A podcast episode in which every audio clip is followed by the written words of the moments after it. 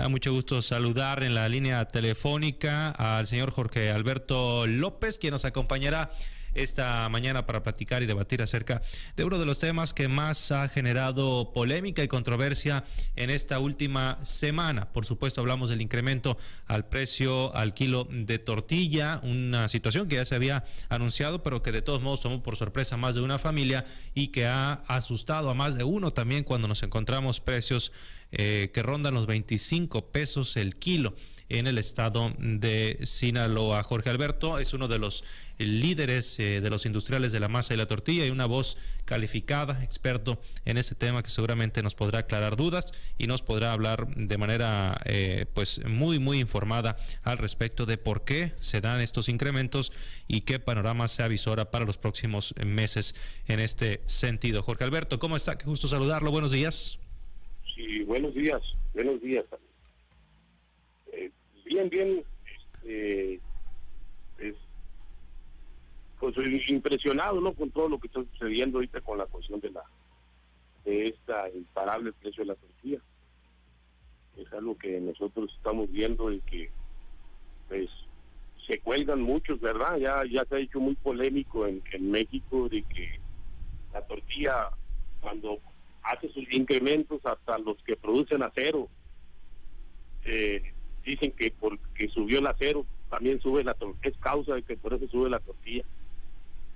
Y ha sido, ha sido, ha sido algo muy muy polémico, demasiado fuerte, ¿verdad? Lo que está dejando aparte después de la pandemia, eh, esta falta de inventarios, falta de materia prima, y pues la tortilla es algo que, que sí tienen que ponerle atención hacia el futuro, porque sí dependemos en una cadena que somos sector primario, los productores, yo soy un ejidatario, soy un productor de maíz, soy industrial, que seríamos la siguiente cadena, la cadena de la proveeduría, porque en sí nos proveen muchos, muchos son varios aspectos que se forma para hacer llegar una, un paquete de tortilla, un kilo de tortilla a la mesa del consumidor, a las familias, pues también dependen muchos proveedores.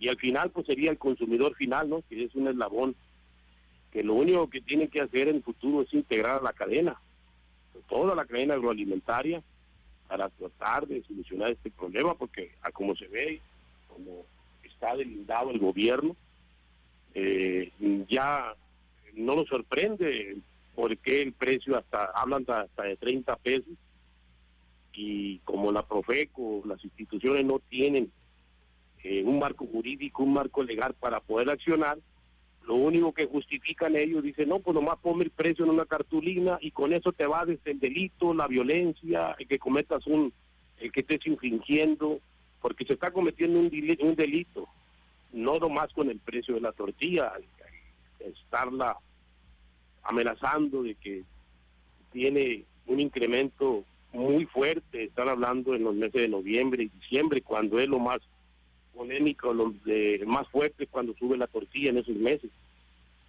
Y una de las cosas que se está viendo también es que ya se está aprovechando también gente que se dedica a esta actividad y en la materia prima de la harina o del maíz hay productos que no deben de estar en el mercado, mucho menos en el consumo, porque son productos a veces que se deben de utilizar para el consumo de, del ganado.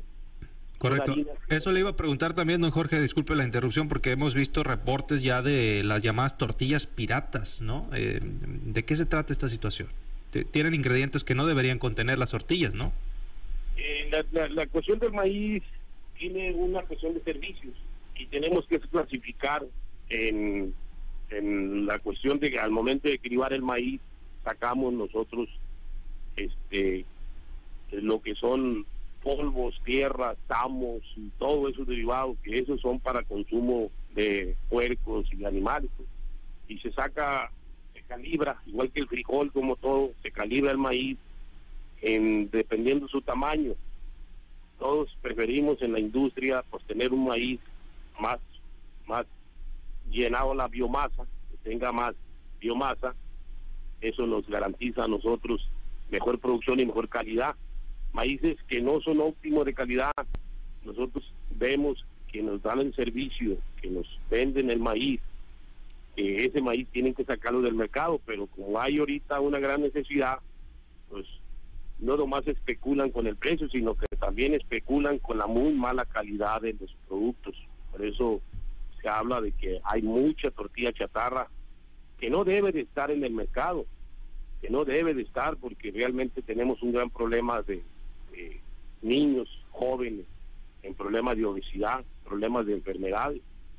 Y la Secretaría de Salud pues tampoco no tiene facultad, tampoco no tiene eh, los grupos preponderantes, como lo está diciendo el presidente, que derogaron por allá en el 29 de octubre del 89, derogaron eh, esa esa figura que tenía la que tenía la ley, la Constitución, de que el Estado era eh, eh, tenía la obligación de cuidar el bien de la humanidad de sus de sus gentes y realmente derogaron esa iniciativa en la Cámara de aquí están las consecuencias a 43, 40 y tantos años de haber derogado, pues aquí están las consecuencias de que pues no hay no hay una institución federal, ninguna institución federal tiene un marco jurídico, un marco legal para poder actuar en beneficio del consumidor, en beneficio de los humanos. A ver, le, mandan una pregunta del auditorio, don Jorge. Eh, dice eh, si el estar unidos los tortilleros es en beneficio de quién, para apoyar al consumidor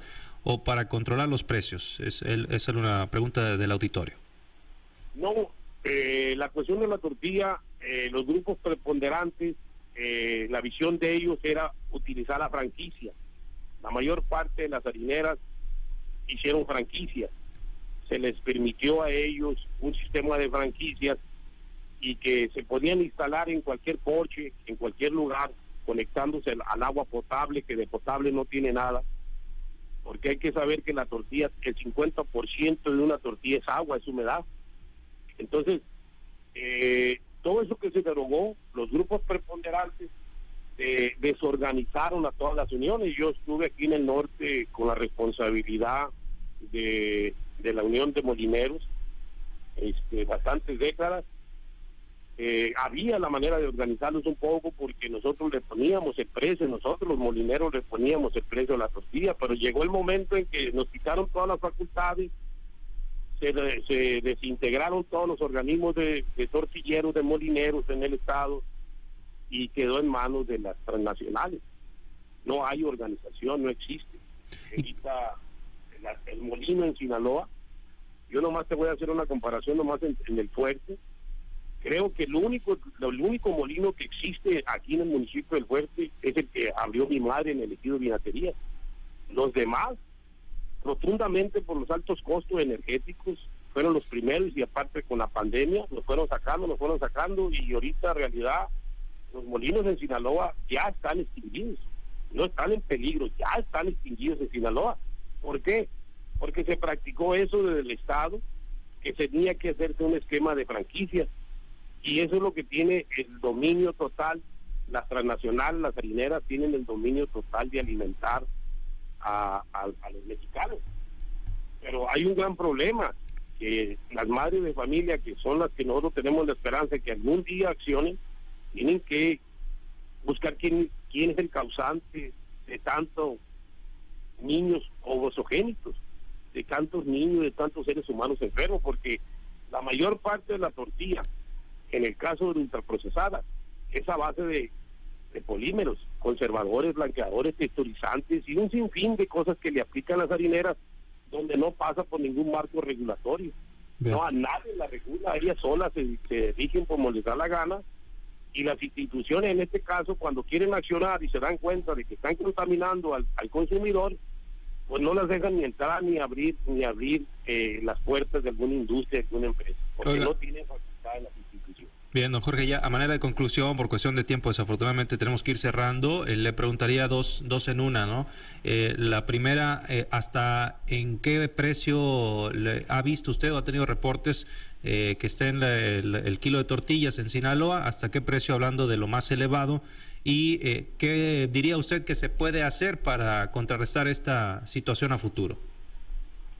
Bueno, hasta donde nosotros estamos viendo es hasta 22 y 25 pesos, más la, por la parte acá, eh, la parte norte, es un poco, baja un poco más el precio de la tortilla porque justifican el flete de donde está en el punto las harineras. En el caso de Culiacán, allá están, allá están concentradas la mayor parte de las harineras. Y ahí define el precio del costo por el flete. Mazatlán y Culiacán, el precio anda en 25 por allá, por acá en el norte puede andar hasta 23 pesos más o menos.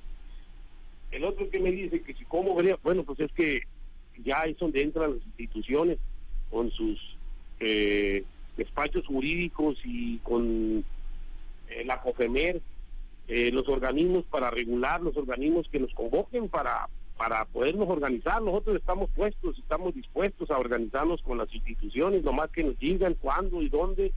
Nosotros tenemos las oficinas por la, por la Marcial Ordóñez, aquí en los Mochis. Eh, tenemos años que no nos hemos podido abrir porque no nos, no, no nos alenta nada, no tenemos ningún motivo de podernos organizar. Pero yo creo que sí es tiempo de que las instituciones federales llamen a los productores primarios y se venga el eslabón segundo que seríamos los industriales y ir integrando la probaboría que serían los terceros y el consumidor. Todos tenemos que poner nuestro granito, todos, todos, porque aquí no es responsabilidad de más de las instituciones, sino que también es responsabilidad de la sociedad civil, de los productores, de los sectores productivos, y que tenemos que ver esta situación porque el problema es global, el problema es mundial y los problemas que se están causando ahorita, que estamos viendo, los que tienen eh, potencias, que se están queriendo venir de más guerra y eso no alienta, eso no nos va a ayudar a nada, lo contrario, va a seguir incrementando. Lo que sí les digo, porque yo estoy en las redes de la Cámara de la Industria, de la Cámara de Diputados, estamos metidos y nosotros estamos viendo que no hay la forma de cómo van a controlar. Lo más fuerte, el incremento de la tortilla va a ser para noviembre y diciembre se pronostica que, va a llegar como a 30 pesos el kilo de tortilla, más o menos para 30 pesos, sería tremendo, ¿no? Para el bolsillo de, de tantas y tantas familias que con mucho sacrificio, cada vez más, cada vez más sacrificio compran estos alimentos que son la base de la comida mexicana. Pues así las cosas, tenemos que despedir la transmisión, como siempre, le agradecemos, eh, don Jorge Alberto, le agradecemos que nos haya acompañado en esa entrevista para aclarar algunas dudas sobre este interesante tema. Muchas gracias. Gracias, que tengan un buen día. Es eh, Jorge Alberto López, uno de los líderes más importantes en Sinaloa en el tema de la masa y la tortilla.